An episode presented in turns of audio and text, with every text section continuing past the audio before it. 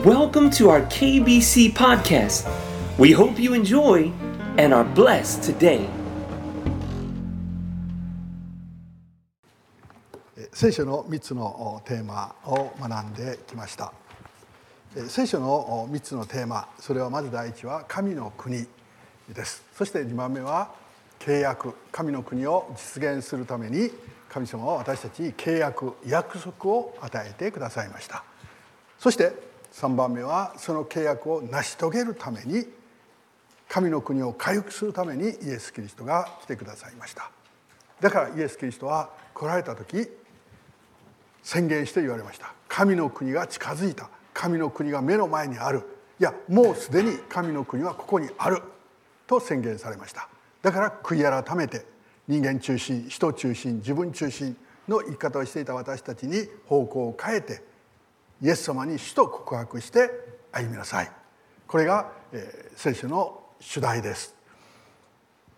まず私たちは神の国についてずっと学んできました。神の国というのは何か？それは神が主権を持って支配している場所。すなわちイエス様がこう主であるという主権を持って支配しておられる場所。そしてその場所だけではなくこの群れ。私たちのこの群れ。これが神の国です。そして2番目はそこに神様の性質支配愛義全能の力が現れている場所。イエス・キリストがここにおられる。イエス・キリストが主としてここにおられるならばイエス・キリストの支配がそこにあります。そしてイエス・キリストの愛がそこに私たちの関係の中にあふれます。そして義がイエス・キリストの義がそこを支配します。そして全能の力が現れている。ですからこの神の国教会が神の国となった時にこの世とは全く違うものになっていく。この世とは全く違う私たちの人間関係になっていきます。そして神の国それは神の祝福を味わえる場所。祝福とは神様の計画です。また神様が意図しておられること。すなわち神様の計画と神様が意図しておられることがここで実現する。これが祝福です。ですから神様あの人を祝福してくださいというのはその人にとって都合のいいことが起こるのではなくて神様がその人を用いようとしておられる神様がその人にしようとしておられることをどうぞ行ってください。とこれが祝福です。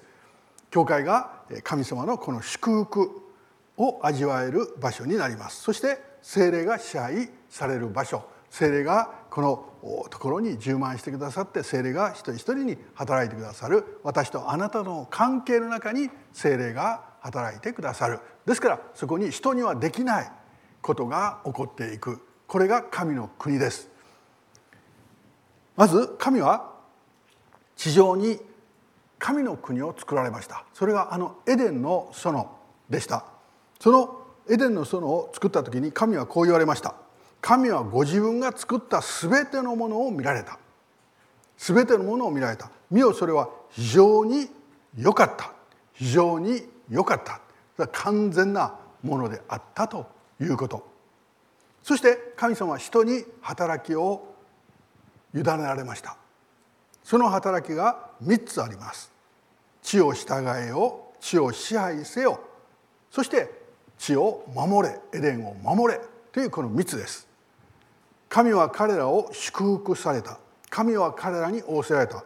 埋めよ増えよ地に道よそして地を従えよこの従えるというのは神の力と権威で治める。ということです。さち私たち人間にこの地を神の権威を持って治める。という役割が与えられました。じゃあ神の権威を持って私たちはどのように治めるか。それが祈るということです。それが神様を賛美する称えるということです。私たちは祈りそして神様を賛美することによってこの地を治めることができます。そしてこの地を支配せよ。埋めよ増えよ地に道を地を従えよ。海の魚空の鳥地の上を這う全ての生き物を支配せよ。この支配せよというのは神様の支配の下に置く。神様の支配のもとに置くということです。ですからこの全てのものを見た時に神様の支配の下に置いたら私たちはその自然を通して神様の偉大さが分かるわけです。その自然を通して神様がどんな素晴らしいお方か。そして神様が自然をどんなに大切にしそしてそれを通して私たちをどんなに愛しておられるかというのを知ることができるわけです。私たちは青空を見る時白い雲を見る時またあの緑を見る時そして雄大なあの一つ一つを見ていく時に神様の圧倒的な力と神様の私たちに対する愛を知ることができます。私たちはそれらを神の支配の下に置く。偶然できたんじゃない。たまたまできたんじゃない。そこに神様の支配を私たちは見ます。そしてもう一つ大切なこと神である主は人を連れてきてエデンの園に置きそこを耕させまた守らせた。この守らせるというのは侵入者の支配を防ぐということです。しかし神様は人間にあのエデンの園を守らせたんです。守らせたということは侵入してこようとする者がいる。そして攻撃してこようとする者がいるというこのことが現実にここで語られているわけです。さち攻撃してくる者侵入してくる者サタンです。サタンの国からの攻撃があります。サタンの国ってあるんですか？イエス・キリストはこのように言われました。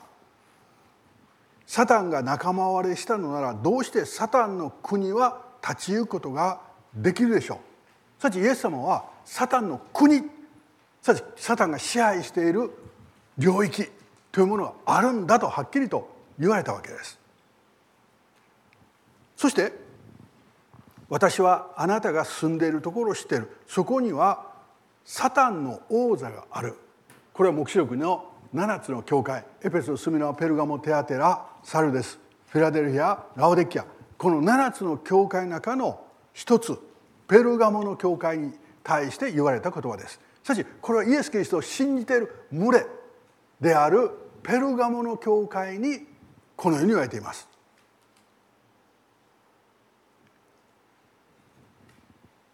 私はあなたが住んでいるところを知っている。そこにはサタンの王座がある。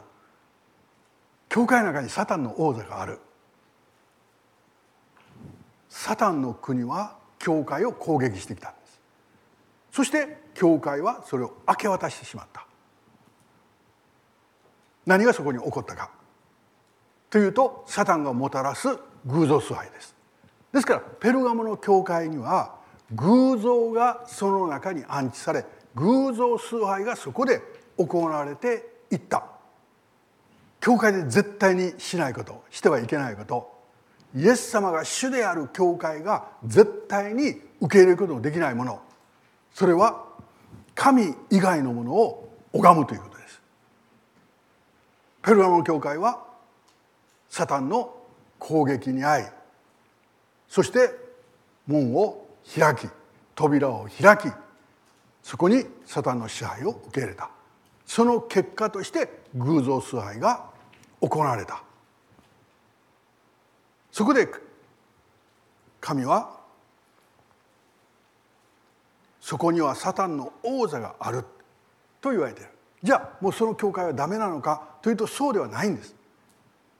そこにいる人たちはイエス様が主であると信じた。んですですからイエス様の方はそれをなお教会として見ておられるわけです。ご自分の群れとして見ておられるわけです。ですから7つの教会の中の一つなんです。でもサタンに支配された時にその教会は何の力も失うんです。でもイエス様のものなんです。だからペルガモの教会に対してイエス・キリストは言われた。神は言われた。悔い改めなさい。悔い改めなさい。もう一度悔い改めて偶像から離れてイエス様を主であるというその群れに変わりなさい。そうした時に主の教会になるわけです。ですからサタンは教会を教会の中心に入ってくることができます。でも完全に支配することはできません。イエス・キリストは買い戻された買い戻されたイエス・キリストの民の集まりですから。絶対にサタンはそれを自分のものにすることはできない。でも私たちが開いて門を開いて扉を開いて受け入れてしまうことはできるんです。歴史の中でこのような教会はたくさんたくさんありました。日本にもそのような教会はたくさんありました。その時教会は力を失いました。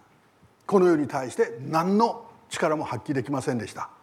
すなわちこの世と同じようになってしまったからです。サタンが主権を持って支配している場所集まりこれがサタンの国です。サタンが罪と死によって支配している場所集まりこれがサタンの国です。イエス・キリストはこのサタンの国というものがあるんだと。そしてそのことについてよく知りなさいと私は言ってるわけです。私たちはこのサタンとどのように戦うのか。教会はこの戦いの真っ只中にあるんです。どのように戦うのかということを今日見ていきます。まず2番目サタンの目的というのは何か。サタンの目的。それは自分の栄光。すなわちサタンの栄光のために地上に支配の領域を広げていく。地上に支配の領域を広げていくんです。じゃあサタンっていうのは何か？サタンの起源と言われているのがイザヤ書です。14章を見てください。イザヤ書の14章。イザヤ書の14章の12節。から？イザヤ書の14章の12節。明けの明星。暁の子よ。この明けの明星というのが言われているのがルシファーと呼ばれるものです。ルシファー。明けの明星暁の子よ。どうしてお前は天から落ちたのか国口を打ち破った者よどうしてお前は地に切り倒されたのか。このサタンのもともとは見つかいだったんです。見つかいの頭だったんです。そして見つかいの働きは何か神を賛美する。すなわち天において神様をたたえ神様を賛美する。そのような存在だったわけです。そしてこの見つかいはものすごく美しかった。と聖書は言います。お前は心の中で言った。私は天に昇ろう。神の星々のはるか上に私の王座を上げ北の果てにある会合の山で座につこう。そしてここで神々の星々のはるか上に私の王座を上げしかし神様を称えることをやめたんです。そして私は神の上に立つ。すなわち自分が賛美されるところに立つと言ったんです。そして北の果てにある介護の山で座につこう。座にというのは主人である場所です。その座につこう。すなわち自分が主人になって全ての物事を決めていく。という立場に立とう。すなわち人々から称賛を受けそして自分が物事を決めていく。という立場に立つ。と宣言したんです。三つの頂に登り糸高き方。すなわち神のようになろう。ですからサタンが誘惑する時いつも同じ手を使います。あなたこそ賛美される方。すなわち人に対して。あなたこそ素晴らしい。あなたこそ中心なんだ。あなたが正しいんだ。あなたが納得しないことはそんなもの意味がないんだ。あなたが納得しあなたが正しいと思ったことが正しいんだ。サタンはそのように自分を置いた。その立場に置いた。そして糸高き方のようになろう。すなわち自分が神の立場に立つ。これがサタン。そして15節に「だがお前は黄泉に落とされ穴の底に落とされる。さち神はこのサタンを滅ぼすと宣言されました。お前を見る者はお前を見つめお前について思いを巡らす。この者が地を震えさせ王国を震え上がらせ世界を荒野のようにし町々を壊し捕虜たちを家に返さなかったものなのか。だからここはここでサタンは一体何をするのか。ということが記されています。サタンは何をするか破壊するんです。壊すんです。神と人との関係を壊すんです。人と人との関係を壊すんです。自分と自分の関係を壊すんです。そして周りのものを破壊していくんです。ですからあのマルコの福音書の中に出てくるあのガダラにいたあの青年若かったんです。能力あったんです。知識もあったんです。けれども結局彼は何をしたか自分の家族を非難し家族を責めそして家族から結局離れてきたんです。そして彼は今度そこで通る人たちに対して叫び声を上げる。墓場に過ぎながら通る過ぎる人たちに叫び声を上げ人々に恐怖心を与える恐れを与える。そしてその次にしたのは自分の体を傷つけ続ける。自分の体を傷つけ続ける。そして彼は血だらけになっていく。そしてその痛みさえ感じなくなっていく。すなわち親との関係そして人との関係自分との関係を彼は全部壊していったんです。彼は悪霊に支配されてしまった人だと聖書は言っています。イエス・キリストが彼から悪霊を解放すると悪霊を追い出すと彼はイエス様との関係が回復しました。イエス様は家族のところに帰れと言われて家族との関係が回復しました。そして彼は自分は役に立つという確信。神の祝福を人々にもたらすことができるというその確信。しかし悪霊から解放された時に家族との関係が回復し神との関係が回復し自分との関係が回復していく。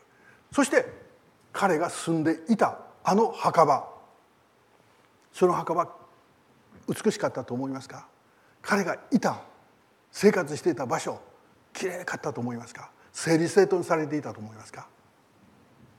汚かったんです。ものすごく悪臭がしている場所だった。サタンは人々を支配して人としての尊厳を失わせます。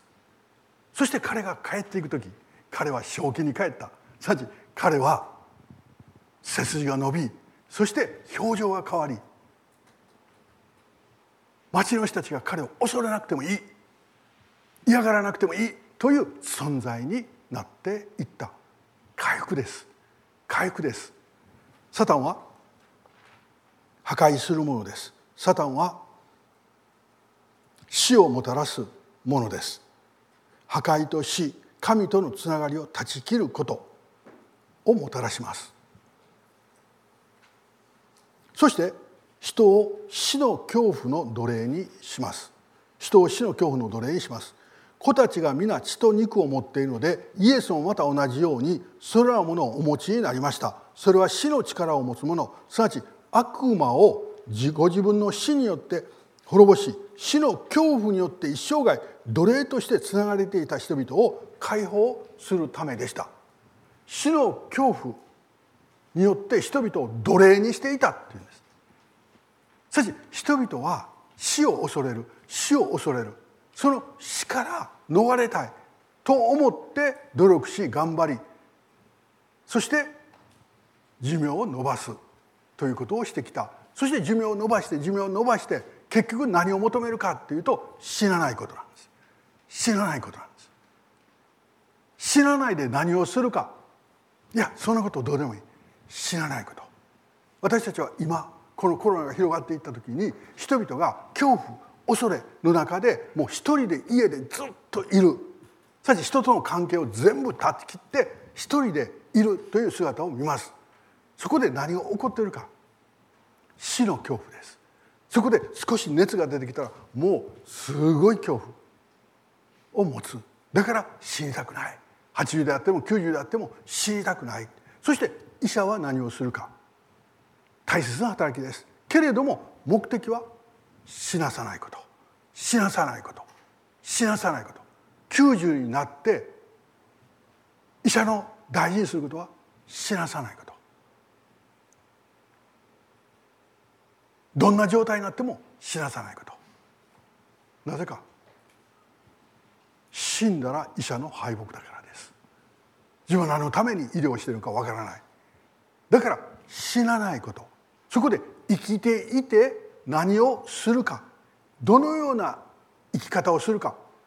すなわち価値ある生き方ではなくて死なないことだけ求めていく。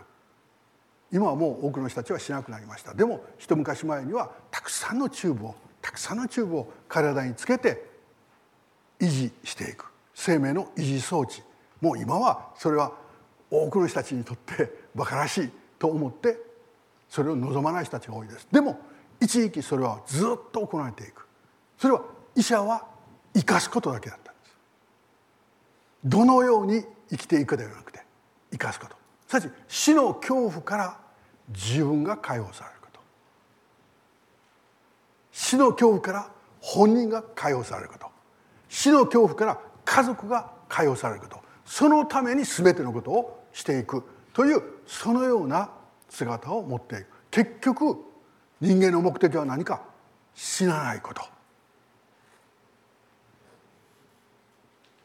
サタンはそのことによって私たちに生きている意味目的というものを考えさせなくしてしまったんです。サタンそれは人の死の恐怖の奴隷にします。まさに奴隷にします。そして神が創造された世界と人を無にすること。無っていうのは無意味。無価値目的。さて人間は動物すぎないんだ。なぜ生まれてきたかそれは分からない。大体15歳から22歳ぐらいの人たち私の年代の時代の人たちは必ず15歳から22歳には自分は何のために生まれ何をしていくのか人はいかに生きるべきなのか生きる目的どのように生きるのかそれを悩んだんです。そして悩んで教師にそれを質問する。高校で教師にそれを質問する。教師は「そうかお前よく考えてるな」でもなお前今そんなことを考えてる時じゃない。お前のすることあるやろ。何度それを言われたか。私のすること何か。受験勉強。あの大学に通ること。あの大学のこの学部に行くこと。今そんなこと悩んでたらそれができなくなるぞ。それで失敗したやついっぱいいる。だからお前今はそんなこと考え後で考えたらいい。そして受験勉強していく。ものを考えないでその受験勉強を必死でしていくすなわち点数を上げそこにふさわしいそこに入るふさわしい勉強をするそして入った。入ったら考えるか。というと入った途端に解放感。これでもうもう自分は人生の大きな山を越えた。私のすることは何か。遊ぶこと。すなわち欲望。一気に欲望のままに歩むということが始まっていきます。したいことをするんだ。今まで我慢してきたから今まで我慢してきた。あの何のために生きるか。何をどのようにしていくのか。と考えた。あんなのはすっかり忘れてしまう。そして目の前の欲望。大学生たちにとって一番興味あるのは何ですか。男の大学生にとっては一番興味あるのは女の子です。女の人にとって一番興味のあるのは何ですか？男の子です。一番興味のあるのは何か？何ですか？セックスです。デートすることです。もうそれでそして二十歳超えたら飲める。と言って飲む。遊べる。だから京都その他のみんなが入りたいと言ったあの大学に入った人たちが男の人たちが結局女性を自分の欲望のために使っていく。またこれも京都の大学です。の人たちが詐欺まがいのことをしていく。給付金を仕事もしてないのに手続きだけしてまたいろんな形でお金を手に入れる。何のために生きるか。もうそんなことどうでもいい欲望のために。自分の欲望のために。そして目の前にいる人は何ですか？自分の欲望を満たす相手に過ぎない。と考える。すなわち相手の価値を破壊し自分の価値を破壊し今の楽しみ今の欲望を満たす。そのことで頭と体がいっぱいになる。これがサタンの大勝利です。破壊です。全ての人がそうであるわけではありません。しかし多くの人たちがそのようになっています。そしてその人たちは生きていることは無意味なんだ。価値がないんだ。目的そんなものはない。そして起業して金持ちになった。プライベートジェット機を買った。それを全部エルエルメスでデザインした。そういう人を見てすごいなすごいな。そしてそれを自慢しているその本人を見てわあ羨ましいな。羨ましいですか？私なんかすぐ考えてる。プライベートジェット機持ってどこ行くんやって。ジェット機は空港にしか降りれないんです。だからわざわざ関空行ってまああの八尾空港かもしれませんけども行ってそして飛び立ってまたどっかの空港にでまたそこから移動しいやそんなんだったら別の方法した方がよっぽどでもその人は自慢します。そして多くの人たちはあのような人になりたい。40代でそのような人になりたい。そしてこんなスターのようなこんな素晴らしい女性と結婚ではなくて、まあ、同棲をしたい。一緒に遊びに行きたい。そしてそれが最高の幸せ。しかしそれがどんな意味がありますか？意味と考えたら。どんな目的がありますか？自分の人生にとってそれはどれだけの価値がありますか？でももうそんなことを考えなくなってる。考えなくなった。それを虚無と言います。空っぽと言います。聖書はこう言います。空の空伝道者は言う。空の空すべては空。これは伝道者の書の一番初めに出てくる。空の空伝道者は言う。空の空すべては空空っぽ。火の下でどんなにロークしてもそれが人に何の益になるだろうか。しかしサタンは私たちをここに引きずり込むんです。そして生きていても意味がない。という世界に引きずり込むんです。破壊するんです。伝道者の書の最後に出てくるのはもう結局のところはところ聞かされているものだ。神を敬え神を信じよう神を恐れ神に仕えよう。これが全てである。すなわち私を作られた創造主のもとに変える。これ以外に解決はない。と伝道者の書は言っています。サタンは私たちをこの虚しさの中に最終的に引きずり込みます。3番目サタンの戦略。国と国の戦いですからそこには戦略があります。その戦略はサタンの国がサタンが支配するための方法です。サタンが支配する方法というのは偽りと欺きです。すなわち偽り。偽りというのは現実にあるものを似せて本物らしく見せることです。これが偽りです。架空のものを作っても誰も信じません。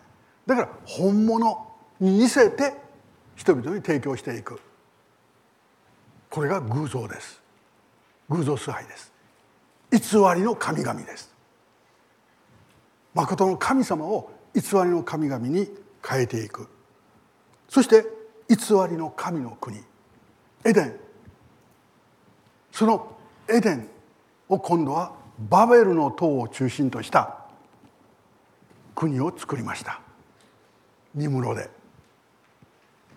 そしてそこでその塔を中心に都市を作り都市のきらびやかさ都市の便利さ都市の派手な姿を持って人々を引き寄せ続けるというこのことをしていきました。これはいつの時代でも繰り返し行われています。すなわち偽りの神の国を作ります。そして偽りの情報によって人々を支配します。噂話です。本当かどうかわからない。偽りの情報です。私たちの社会に今蔓延しているのは何か。偽りの情報です。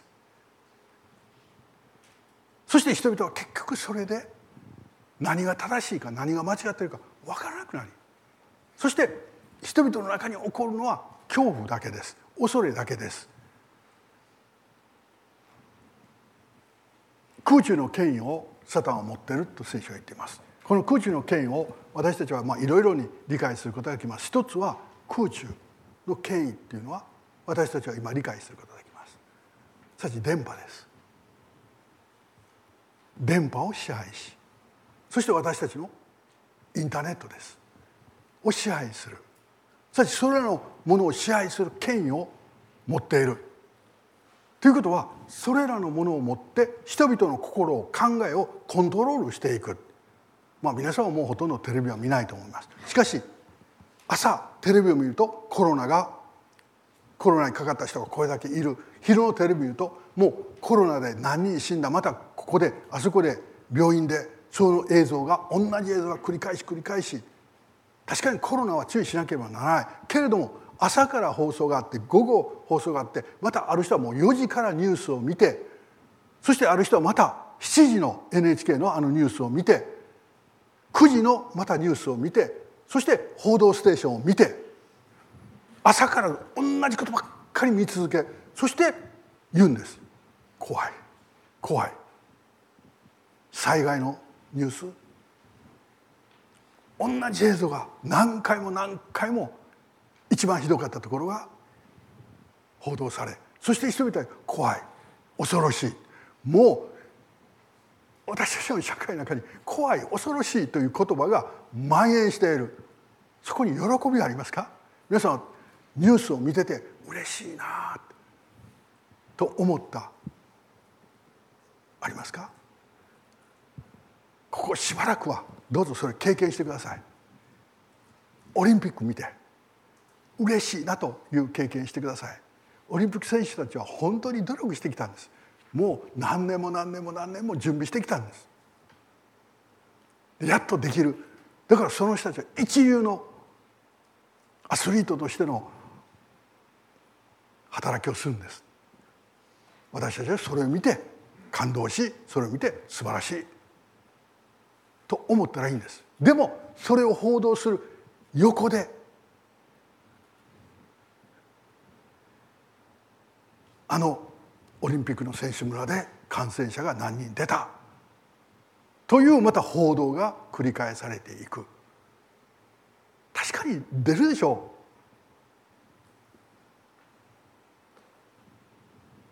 う。でもそれが実際よりも大きく大きく私たちのところに届けられてくる。そして世界はまさにそうだというような状況になってしまう。さち情報です。情報です。そしてインターネットで。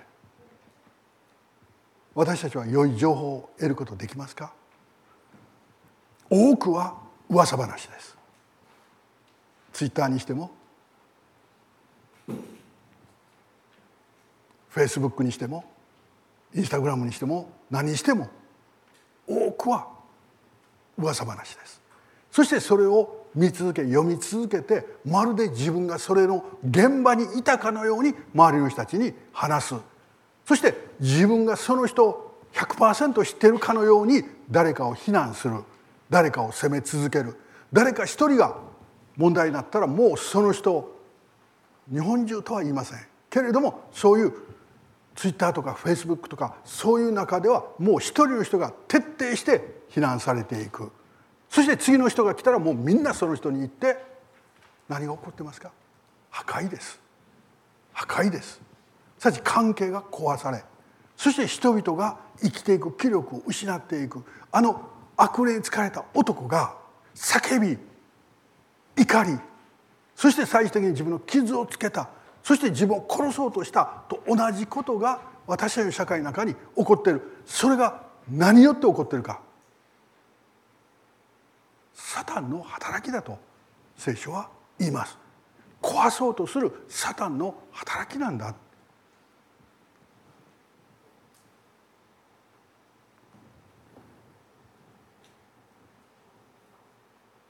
偶像に捧げた肉に何が意味意味があるとか偶像に何か意味があるとか言おうとしているでしょうか？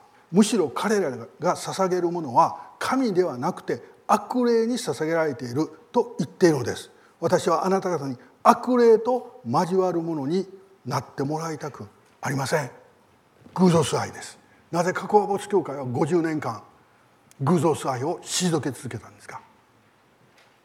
非難されまた責められる。ということもありました。けれども私たちは偶像崇拝を全て退けてきたんです。何が起こりましたか？その人たちはみんな勝利していきました。私教会の初期の頃の人たちは偶像崇拝を避けるしないと宣言することによって親戚から責められ時には兄弟から言われました。でもその人たちは敗北しましたか？してません。家族や親族が相談しに来る。そして教会で葬式した時そういう人たちが教会の葬式俺もしてほしい。ノンクリスチャンです。言うんです。先日の中野姉妹の葬式の時も親族の人がそのように言いました。その中野姉妹のお母さんが亡くなったその時の模試は弟さんでした。弟さんは京都の奥の寺の代表です。檀家の代表です。その人がこんな葬式がいい。と言ったんです。一切偶像崇拝をしない。だから私たちは神の国神の支配の中には人々を祝福し喜ばせ安心させ明るさがあり喜びがあふれるという結果が生まれるんです。しかしサタンが支配する時にはいつも妬みがあり憎しみがあり復讐がそこに広がっていくわけです。私たちは確信を持って神に従います。そしてサタンの戦略偽りと欺きによって支配する。嘘を言う。そして人間を神とする。自分のために自分の王国を作り自分の栄光を表そうとする。すなわち自分が称賛されること。自分が認められること。自分が褒められること。それが一番になります。ですから自分が褒められなければ自分が認められなければそこに何が起こっていても喜べない。誰かが褒められたらそこにあるのは何？妬みです。誰かが称賛されたらそこにあるのは憎しみです。誰かが称賛されたら最後に来るのは復讐です。すなわち妬みと憎しみと復讐。誰かが成功したら妬みと憎しみと復讐。誰かが失敗したら後ろで手を叩く。これがサタンの戦略です。ですから私たちは誰かが祝福されたら誰かが喜んだらもうその時に一緒になって喜ぶ。このことをします。すなわち私たちは妬みません。なぜか妬む必要なんかないんです。神様は私たちを祝福されるんですから。あなたを祝福されるんですから。妬む必要なんかないんです。私たちが互いに愛し合うなら世の中の人たちはこの人たちが確かにイエス・キリストの弟子であることを認めるって言った。私たちが互いに愛し合う。教会はそれが可能なんです。なぜかサタンの働きを退けるからです。そこには妬みはない。憎しみはない。復讐はない。だから安心してそこにいることができるわけです。人を神とする。絶対に誰かを崇めるということをしません。しかし私たちはこの今の世界でそれが行われているのを知ります。もうある国のトップは自分の像を作り自分の絵を飾らせそして自分の像に対して拍手をさせる。一つではない。二つ。二つではない三つ。そういうような国が今たくさんでできてきている。のを知ります。それは今の時代だけですか？いえ。あの第二次世界大戦中にありました。人々はヒトラーに対して忠誠を誓いそして拍手をしそしてヒトラーをまるで神であるかのように崇めました。じゃあその人たちだけの問題でしたか？日本も同じです。天皇を神として受け入れなければならない。しかしサタンのすることは人を神の立場に置く。神のようにする。偽物の神をここに作る。そして誠の神を崇めないようにする。これがサタンの戦略なんです。じゃあ教会はそのような誘惑を受けなかったですか？受けたんです。1930年から45年までの日本の教会は日本の教会の中に神棚を作らなければならない。そして多くの教会を受け入れていったんです。そうしなければ教会は存在できない。と言われたからです。そして宮城妖拝って言ってあの天皇がいる方向を向かって礼をする。教会でそれが行われた記録があります。一つや二つではない。しかし教会の中にサタンの王座が作られていったんですペルガムの教会は2000年前の教会ではなく100年前の日本の教会なんです。70年前の日本の教会なんです。そして私たちの教会にもそのことは起こりうるんです。なぜかサタンは攻撃してくるからです。猛烈に攻撃してくるからです。私の教会にはそういう攻撃はないですか？あります。なぜか神様のために生きていきたいからです。大きな働きを受け取ってそれをしていこうとするからです。一番誘惑を受けたのは誰ですか？イエス様です。働きをする前に断食をしそしてサタンがやってきて40日断食した後サタンはイエス様を誘惑しました。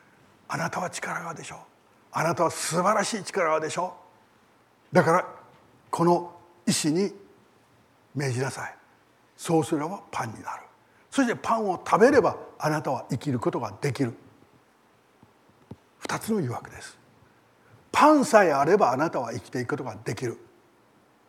もう一つはあなたの力で石をパンに変えなさい。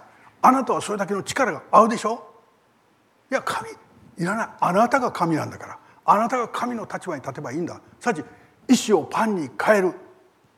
そしてそれを食べて生きる。神はいる。必要。いやいらないでしょ。あなたが神なんだ。イエス・キリストはその時こう言われました。人はパンだけで生きるのではない。神の口から出る。一つ一つの言葉による。なぜイエス・キリストは誘惑を受けた私たちの代表としてそこで受けてくださったんです。しかし私たちが受ける一番の誘惑は何かあなたは神のようになる。あなたが神のようになる。どこかで聞いたことないですか？この善悪の知識の木から取って食べればあなたは神のようになるんだ。しかし人々の上に立ち人々に称賛されあなたが支配者になることができる。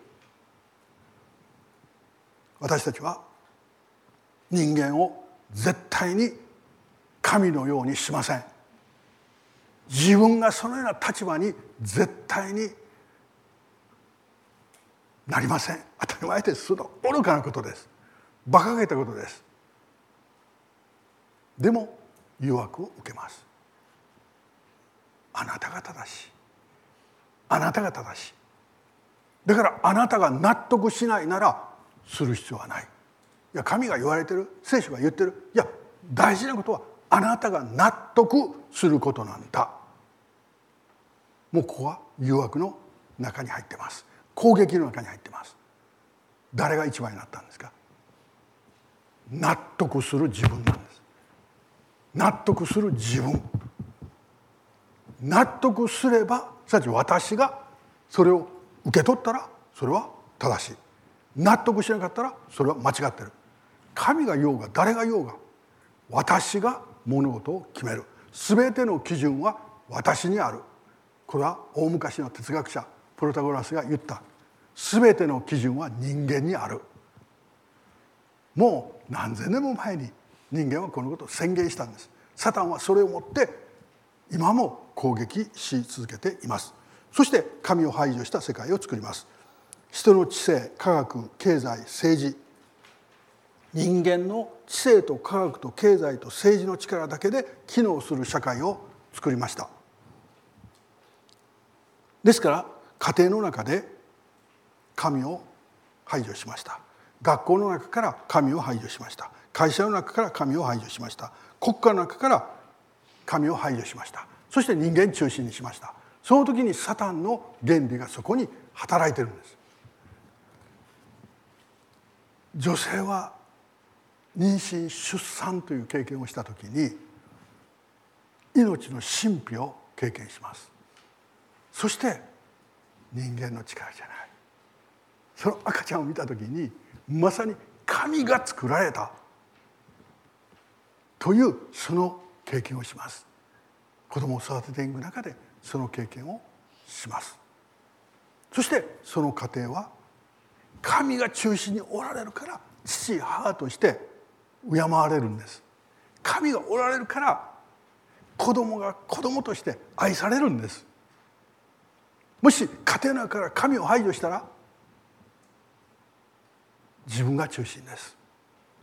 父親が中心夫が中心母親が中心妻が中心子供が中心。そしてみんな自分のしたいことをするんだ自分のしたいことをするんだしたいことをする人たちの集まり家庭が家庭ではなくなっている。そして学校で神様について話すことできますか？日本の小学校中学校公立で。もうそれを話した途端にそれは教育じゃない。教育の現場に宗教を持ち込むな。教育の現場に神を持ち込むな。でも天と地の創造を見た時にこの世界の仕組みを見た時にそこに神様の御業を見るんです。前の土曜日に小林兄弟と佐藤兄弟が授業をしてくれました KBCI で。その時に小林兄弟は小学校の算数の授業。でも報告聞いたらもう小林兄弟感動して数字の中に神様の御業を見ることができる。言ってもう感動して話してくれた。そして佐藤兄弟は DNA の中にもう神様の御業以外考えられない。もう感動して話してくれる。だから算数数学科学生物それらのものそして歴史もう全てを実は授業というのは感動を持って話すことなんです。もう神様がこれをしてくれた。こんなもうこうワクワクしながら伝えることなんです。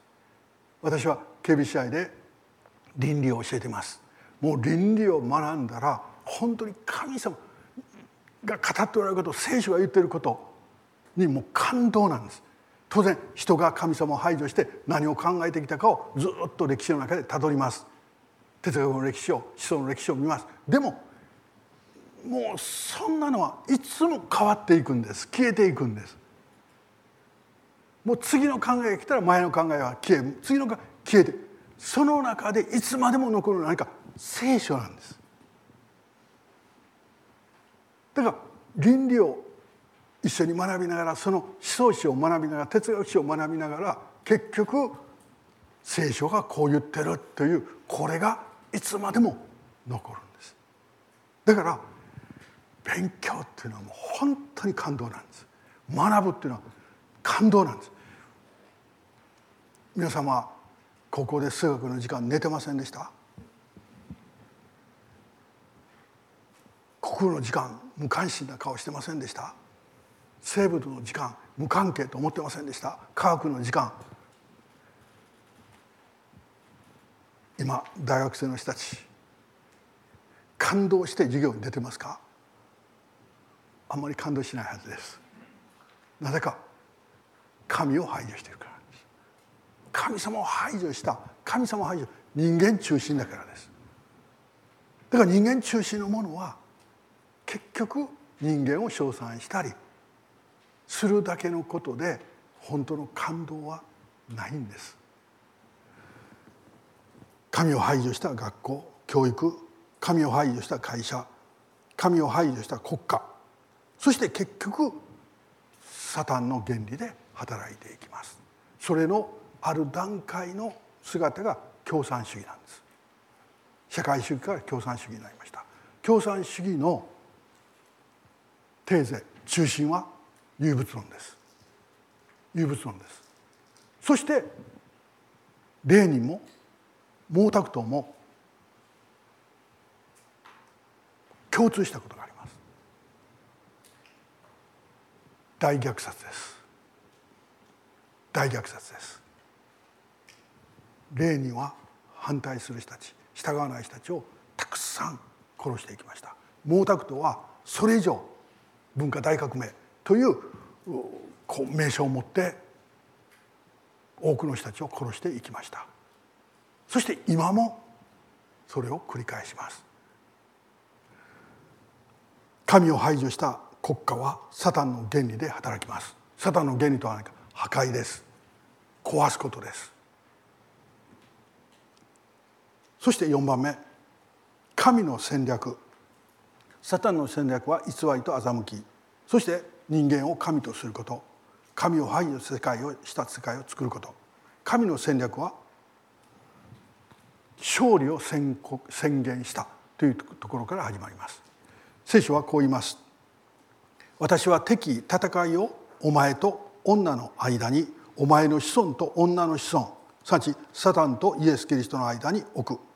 彼はお前の頭サタンの頭を打ち砕きお前は彼のかかとを打つ。人が堕落してすぐに神様はこの戦いの勝利を宣言されたんです。さち私はメシアを送る。そのメシアはサタンの頭を砕く。頭を砕かれたらサタンは倒れるんです。無力になるんです。滅びるんです。しかしサタンはイエス・キリストのかかとに噛みつく。傷跡を残すんです。これ何か十字架です。十字架です。さちこの3章15節でもうすでに神は宣言されたんです。私はサタンを滅ぼす。だから絶対に皆さんにしてほしくないことがあります。それはサタンを恐れることです。悪霊に対して怯えることです。サタンはあなたに影響を与えることができてもあなたを支配することはできません。サタンは教会に影響を与えることはできても教会を支配することはできません。悪霊はあなたに働きかけますけれどもあなたのうちを支配することはできません。なぜか。あなたのうちに精霊がおられるからです。そのために精霊が来てくださったんです。そして保証となってくださったんです。だから私たちはサタンに対してどうするか。恐れないことなんです。怯えないことなんです。恐れと怯えが起こるとすなわち怖い怖いと言い続けると私たちはそこに影響を受けていきます。ある人たちずっと以前ですけどももう何私の教会じゃないですよ他の教会の人何かあるとサタンとか何かあると悪霊とかそして悪霊にやられたとかですね、えー、こうなんかけつまずくとですねあ悪霊にやられたって。それあなたの不注意でしょうと私なんか言いたくなるわけです。でも悪霊にやられた。なんか咳するとですねあ悪霊の働きだとか。もう何かがあると悪霊。そして誰かがちょっと何かこう指導すると悪霊があの人に働いてる。自分の都合の悪いことだとみんな悪霊のせいにする。もう私はその時思ったんです。これ半分冗談ですよ。でもその時思ったんです。悪霊もいい迷惑やと思ってる。何でもかんでも悪霊悪魔のせいにする。結局それは悪魔悪霊の策略に乗っていることなんです。聖書は私に恐れるな。怯えるな。なぜか精霊が私のうちにおられる。イエス・キリストがサタンに対して完全に勝利された。だからクリスチャンたちはもう悪霊や悪魔に対して恐れる必要はないんです。ただ戦います。警戒します。私たちはどのようにして戦うのか。そのために神は私たちに武具を与えてくださいました。武具を与えてくださいました。その最大のものは救いです。だからサタンは救いを疑わせます。どうしたら救いを疑わせることできますか？簡単です。イエス・キリストを信じるだけでは救われないんだよ。やはり神様はあなたに良い行いを求めておられるんだ。もうこれだけ。であなたの救いの確信を失わせます。良い行いしてますか？立派な行いしてますか？いや完全な行いしてますか？神様前に胸張って立てますか？と言ってくるんです。その時にああ自分はダメかもしれない。いやきっと自分はダメだろう。と思った時にその人はもう勝利の中にいるにもかかわらず敗北の気持ち思いになるんです。戦えないんです。何もできなくなるんです。いやでもある人たちがいます。実際に自分はもう本当に愚かなことをしたり失敗したりした。そして本当に罪を犯した。だからダメでしょう。いえ。私たちの主は誰ですか？私たちの主は誰ですか？イエス・キリストなんです。イエス・キリストがもう勝利したんです。言うならばこのこの軍の大将は勝利したんです。もう勝ったんです。で私たち一人一人は局地戦なんですこれ。もう全体としては勝ってるけれどもここでちょっと敗北。ここでちょっと敗北。ここで敗北。じゃあそれ全体の敗北ですか？いえいえ関係ないんです。ここで敗北したかのように見えても勝利は私たちのものなんです。だから私たちは自分の敗北とか自分の失敗にこだわらない。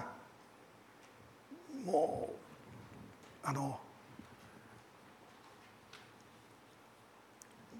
真面目さいんですけどクソ真面目はもう本当に鬱陶しいんです。いやこんな私が許されるはずはないって。こんな私が愛されるはずはない。こんな私はこんな私はこんな。何を基準にして言ってるのそこにあるのは不信仰です。何が大事なのか。信じることです。イエス・キリストを信じることです。救いの確信はイエス・キリストを信じるというこのことだけで来るんです。そしてそのことの中に私生き続けるんです。だから私は救われてる。それだけです。それだけです。そしてイエスも勝利された。というこのことを思いながらエペソ書を読みましょう。エペソ書6章11節から読みます。悪魔の策略に対してここにはっきりと悪魔は策略があるんだ。戦略があるんだ。それに対して固く立つことができるように神の全ての武具を身につけなさい。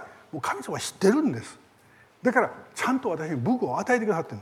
私たちの格闘は血肉に対するのではなく支配力この暗闇の世界の支配者たちまた天井にいる諸々の悪霊に対するものです。だから私たちの戦いは人に対するものじゃないって。これものすごい大事なんです。なぜか教会というのはイエス様を知りた人たち群れでしょ？そしてこの群れの中でサタンは誤解を与えるんです。サタンは誰かが言ってるに違いないとかまた噂話とかあなたのところに持ってくるんです。そして誰かと誰かの関係を壊すんです。そしてその人を憎むようになる。恨むようになるん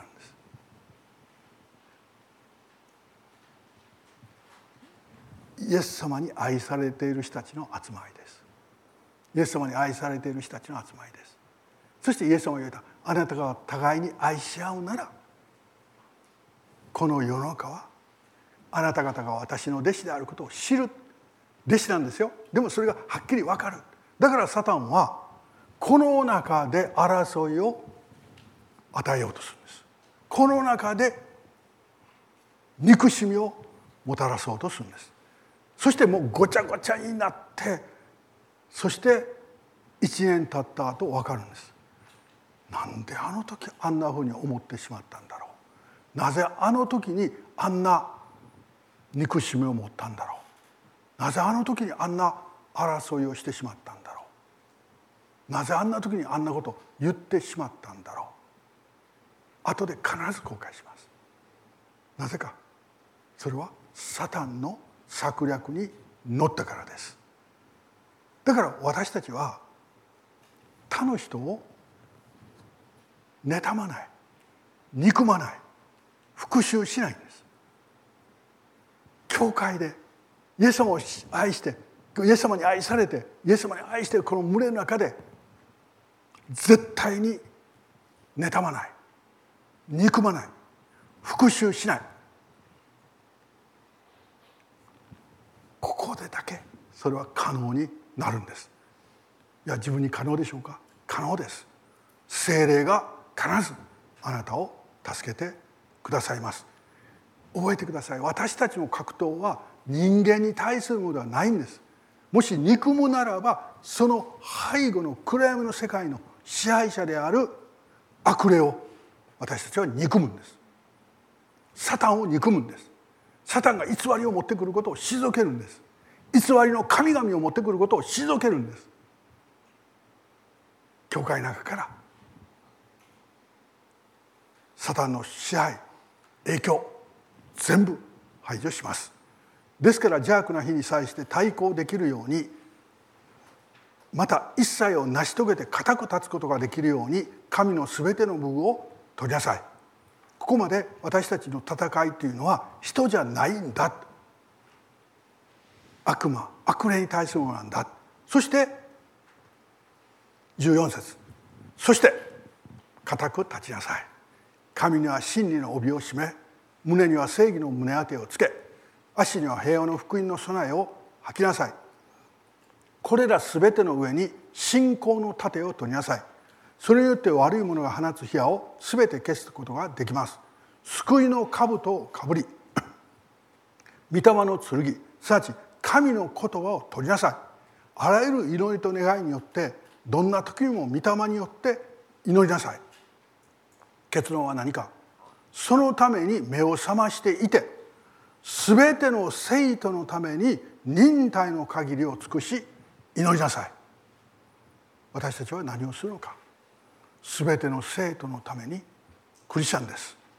忍耐の限りを尽くし祈るんです。主の皆によって祈るんです。私たちにすることは妬むことじゃない。憎むことじゃない。復讐することではない。私のすることは忍耐の限りを尽くして祈る。忍耐の限りを尽くして祈る。神様の祝福がイエス・キリストの祝福がその人にあるように祈る。それが最大の勝利です。でもある人たちは言うかもしれない。いやでも祈ってても神様やっぱりあの人憎いです。ダビデも言ってるでしょ。あの人を倒してくださいって。私も同じです。もうそう確かにダビデもそう祈ってます。でも結論はいつも一つです。復讐するは我にあり。復讐は私のすることだと神は言われた。裁きは主のなさること。だから私たちは神の立場に立たない。裁きは主のものです。復讐は主のものです。そしてそれは正しく完全です。人間である私のすることは神の立場に立たないで問いなし祈ることですそのために主の名が預けられています Thank you for listening. We hope that today's podcast was a blessing in your life. See you next time. Produced by KBC.